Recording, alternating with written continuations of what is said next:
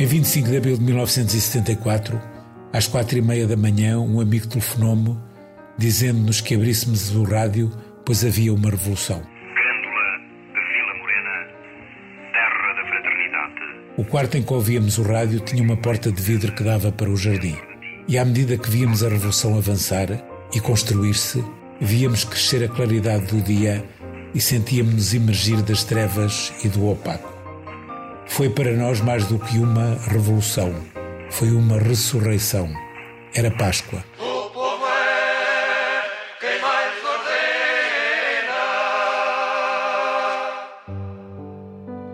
José Manuel dos Santos lê a carta escrita pela mão de Sofia de Melbreiner Anderson, em que a poeta, como gostava de ser chamada, relata a alvorada de 25 de abril de 1974.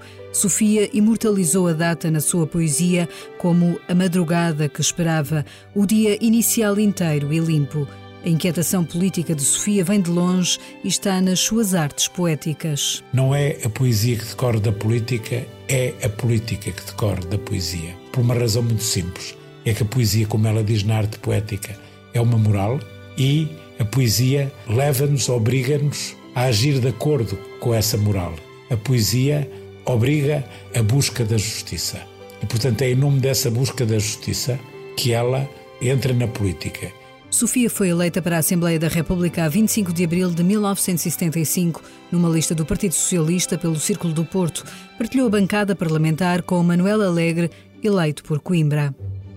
Ela vivia com uma grande euforia e entusiasmo pela liberdade e depois também com uma grande preocupação contra a demagogia, aquilo que ela chamava o capitalismo das palavras, e preocupada com a preservação, digamos, a, pureza da madrugada, aquele tempo justo e limpo que ela queria que, que o 25 de Abril não se degradasse. O poeta e socialista Manuel Alegre recorda Sofia com saudade. Para mim, a Sofia é rima com poesia, foi uma grande amiga foi um uma das pessoas mais amigas que eu tive na vida, foi quase uma, uma irmandade. Alegre e Sofia partilharam os longos trabalhos da Constituinte, que em novembro de 75 ficaram marcados pelo cerco à Assembleia, então noticiado nos microfones da emissora nacional.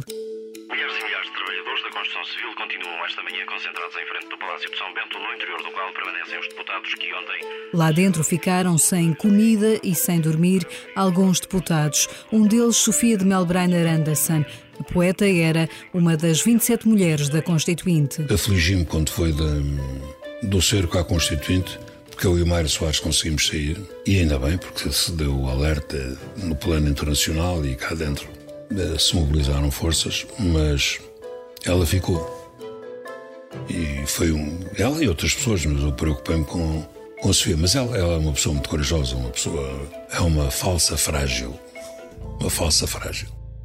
A força de Sofia media-se também nas palavras. Ela, que presidiu a Comissão para a Redação do Preâmbulo da Constituição, sugeria precisões de linguagem ao seu redator. Eu escrevi o preâmbulo da, da Constituição. Houve ali uma palavra ou outra, ela esteve a ver comigo e ainda mexeu ali numa palavra ou noutra, mas isso eu já não me lembro, já não me lembro qual. Preocupação com a língua era algo com a língua e com, com, as ideias. As ideias políticas de Sofia vêm de longe. Nascida numa família da burguesia do Porto, nem sempre foi entendida pelos seus, recorda José Manuel dos Santos. Vinha de um meio em que tinha muitas pessoas da família e das suas relações que eram, obviamente, do salazarismo. E essas pessoas muitas vezes deixavam de lhe falar. Até há uma história muito célebre que se conta que uma delas lhe disse: Mas como é que a menina escreve essas coisas? A menina que conhece o nosso meio por dentro. E a Sofia respondeu: O nosso meio não tem dentro, só tem fora, acentuando a superficialidade e a pouca profundidade moral. Mas também em casa colheu outros ensinamentos. José Manuel dos Santos lembra as palavras que Sofia dizia sobre a mãe Maria Amélia. Quando eu era jovem, dizia-se que a política não era para as mulheres. A minha mãe não me ensinou a política, mas ensinou-me a revolta. Ensinou-me a indignação perante as situações de injustiça. E isso eh, foi uma marca fundamental. É com esta marca que Sofia se envolve desde cedo em várias causas que marcam os seus dias. Dia. Como um oásis branco era o meu dia. Nele secretamente eu navegava unicamente o vento me seguia. Os ventos que vinham do Vaticano anunciavam mudança. Em 1965, Sofia assina o Manifesto dos 101 Católicos contra a participação de Portugal na guerra em África. João Bernardo da Costa, Alçada Batista, Rui Belo, Pedro Taman, Nuno Teutónio Pereira são outros dos signatários.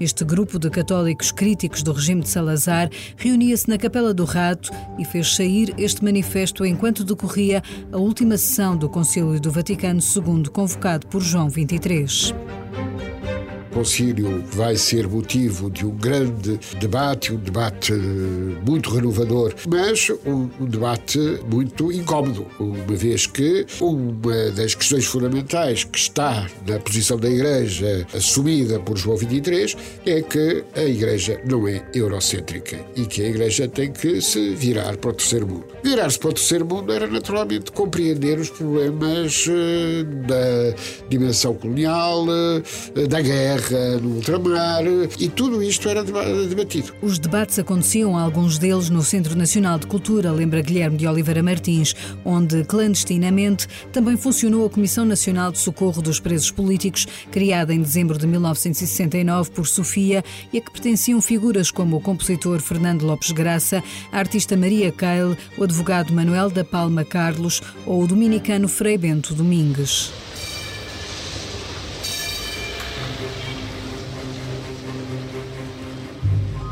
Escassos metros do número 68 da rua António Maria Cardoso, onde fica ainda hoje o Centro Nacional de Cultura, estava então entre os números 18 a 26 a sede da PIDE. Sabemos que a PIDE vigiava, quer a Sofia, quer o marido, eh, chegou a ser chamada, eh, obviamente, à PIDE, eh, e portanto que sabia que aquele seu combate era um combate que a punha em risco, mas ela achava que tinha que correr esse risco.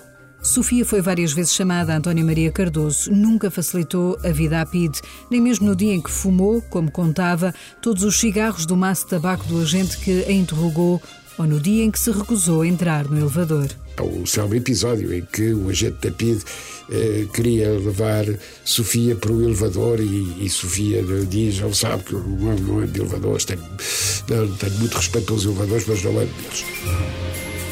Neste jogo do gato e do rato, a PIDE chegou a subir a rua António Maria Cardoso e bater à porta do Centro Nacional de Cultura. A PIDE entra para apreender documentos que tinham sido distribuídos por Nuno Teutónio Pereira, não descobre os documentos. Eh, premonitoriamente, eh, Francisco Sousa Tavares tinha escondido esses documentos no congelador do, eh, do frigorífico, lugar onde, naturalmente, os PIDES não pensaram de todo que pudesse estar isso que eles procuravam.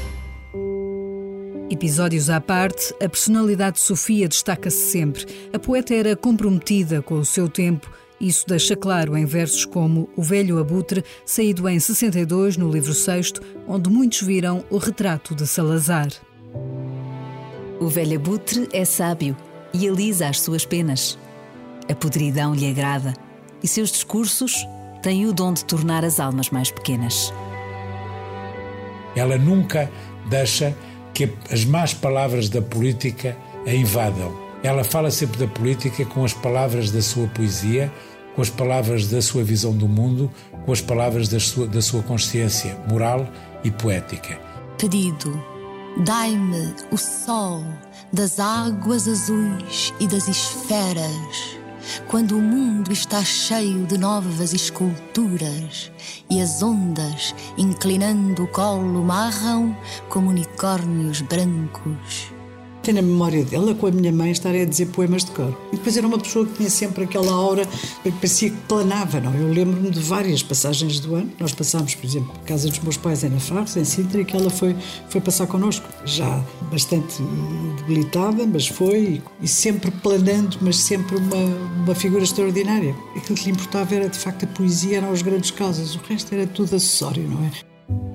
Isabel Soares recorda assim os dias na presença de Sofia. A poeta era visita da casa da família Soares. Ao então, Presidente da República chegava a ligar nas horas mais diversas com questões de toda a natureza. Recorda José Manuel dos Santos, que foi assessor cultural de Mário Soares. Ela falava com Mário Soares como, como falava com um grande amigo e ela recorria, independentemente do Mário Soares ser Primeiro-Ministro ou Presidente da República, se ela precisava do Mário Soares para lhe resolver ou ajudar a resolver um problema prático, telefonava para o Mário Soares a pedir-lhe qualquer coisa de natureza prática, que ela estava atrapalhada, não era uma pessoa que tivesse uma grande vocação para as questões práticas, embora ela se esforçasse.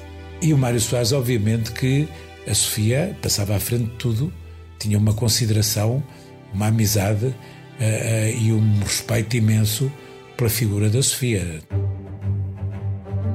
Muitas das conversas com Sofia eram acompanhadas por chá que tanto gostava, lembra o amigo Manuel Alegre, que também recorda com saudade os telefonemas fora de horas. Muitas saudades, faz muita falta. Ela, ela era muito minha amiga, muito amiga da minha mulher. Temos saudades dos telefonemas que às vezes iam às três da manhã, porque ela não tinha, não tinha bem noção das horas. Às vezes para falar de coisas do dia a dia, coisas do dia a dia, ou de uma receita, ou, ou, das suas preocupações eh, familiares, não é? E, e, também falava comigo, às vezes também me lia um poema assim a horas, um pouco estapafúrdias, não é? A amizade sem horas era também marcada pela sinceridade. José Manuel dos Santos lembra que nem sempre Sofia e Soares estiveram em sintonia. Há uma carta em uma pequena discordância, quando ela estava na chanceria das ordens, para um assunto que tinha a ver com condecorações, e a Sofia começa a carta, lembro, uh, ao Mário Soares dizendo acho que a primeira exigência da amizade deve ser a clareza. E por isso eu digo isto porque é o que eu penso. E o Mário Soares imediatamente lhe respondia ou lhe telefonava a explicar-se ou a dizer a Sofia não tem razão, ou tem razão, mas sabe que a política às vezes é assim, infelizmente, ou não tem razão, porque sabe que eu, que eu penso deste assunto e o que eu penso não é o mesmo que a Sofia pensa. Sofia apoiou sempre Mário Soares, que lembra a filha Isabel Soares, gostava de ter tido a poeta mais presente nas fileiras políticas, não fora a poesia falar mais alto. Eu acho que ele gostaria de ter tido a Sofia sempre no Parlamento, porque acho que era uma voz importante, etc. E, portanto, é uma mulher cultura, mas também percebeu que ela era, sobretudo, poeta, não é? E, portanto, respeitou isso sempre e continuaram sempre com uma, uma ligação e uma amizade indestrutível até ao final da vida. Uhum. Força política de Sofia percorria, contudo, outros caminhos. Ela, por exemplo, diz: uma das minhas eh, maneiras eh, mais eficazes, acha ela, de fazer política é através, por exemplo, dos contos infantis. Ela conta uma história que um dia saiu da Assembleia Constituinte e vai a pé e de repente há umas crianças que a reconhecem no bairro alto e ficam a falar com ela. E ela diz: Eu nesse momento tive a noção de que aquela era a minha melhor maneira de fazer política. Fora da Assembleia, a poeta continua a fazer política, abraça várias causas, apoia candidaturas como as de Soares e Jorge Sampaio e participa em sessões como a que José Manuel dos Santos recorda. Eu um dia fui convidá-la para ela participar numa reunião por causa do Sindicato de Solidariedade que tinha acabado de ser legalizado na Polónia e ela começa exatamente o discurso dela, foi no Cinema Europa então, a dizer a política é um capítulo da moral e por isso é que estamos aqui. Leu um texto magnífico e maravilhoso em que a, a sua posição e a fidelidade à sua posição inicial está sempre presente. Essa ideia da justiça e dessa ideia da dignidade dos homens e que a política deve ser feita para garantir isso. Estes valores também estiveram presentes nas intervenções de que há registro no Parlamento. Guilherme de Oliveira Martins lembra essas palavras. Hoje, quando lemos as intervenções de Sofia sobre dois temas fundamentais, um, a liberdade da cultura, outro, a defesa da igualdade e da não exclusão, designadamente em relação à deficiência. São dois temas em que nós lemos os contributos de Sofia e é como se fosse hoje. Não há uma ruga, há uma clareza, uma limpidez, eh, o que é difícil nos discursos políticos. Os discursos políticos muitas vezes perdem frescura porque se tornam muito ligados eh, ao dia a dia, ao ao cotidiano político. Sofia não, é uma afirmação de valores, é uma afirmação de princípios e a qualidade literária única. E a atualidade, ainda hoje, nas palavras de Sofia, diz Isabel Soares. Cada vez mais atuais, não é? Nós sentimos, e sobretudo eu sinto muito isso, e aliás falo aqui muito com os meus alunos sobre isso, do perigo dos, dias que estamos a viver, que são um bocadinho inquietantes e que parece que as coisas estão outra vez todas a ser postas em causa. A liberdade de imprensa, a liberdade de expressão, de associação, etc. Tudo isso é algo muito assustador e eu acho que a Sofia manteve sempre a luta por essas causas até ao fim da sua vida. Uma das últimas causas que Sofia assume é a de Timor. A notícia do território longínquo tinha entrado pela casa da Travessa das Mónicas pela voz do poeta Rui Sinati, um dos muitos que habitou a casa de Sofia e Francisco Sousa Tavares em inúmeras tertúlias onde a poesia e a política coabitavam. Perante os acontecimentos que precisavam de denúncia, que, se chamasse a atenção do mundo para eles, como é o caso de Timor, está a voz dela e a voz dela ergue-se com aquelas palavras belíssimas que ela sabia escolher, em que a poesia e a política se juntavam para falar daquilo que são as grandes causas de uma e outra, que era a liberdade, a dignidade, a justiça eh, e a exigência de que a vida fosse vivida com dignidade. Princípios de Sofia de Melbreiner Anderson, a poeta que em 1999 tornou-se na primeira mulher a receber o Prémio Camões. É a ela que o poeta e amigo Manuel Alegre dedicou um soneto. Sofia, uma atenção tão concentrada que parece distração ou mesmo ausência. Navegação abstrata e a urgência de conjugar o concreto e a imanência. Ela colhe no ar a maravilha. Depois diz a safira, o mar, a duna. Procura o oriente, o azul, a ilha. E seu canto reúne, única e una. E por isso o seu gesto é como asa, onde há a coré grega e a grafia de quem junta os sinais e os sons dispersos. E o seu poema é quase como casa, e a casa é o outro espaço onde Sofia reparta à sua mesa o pão e os versos.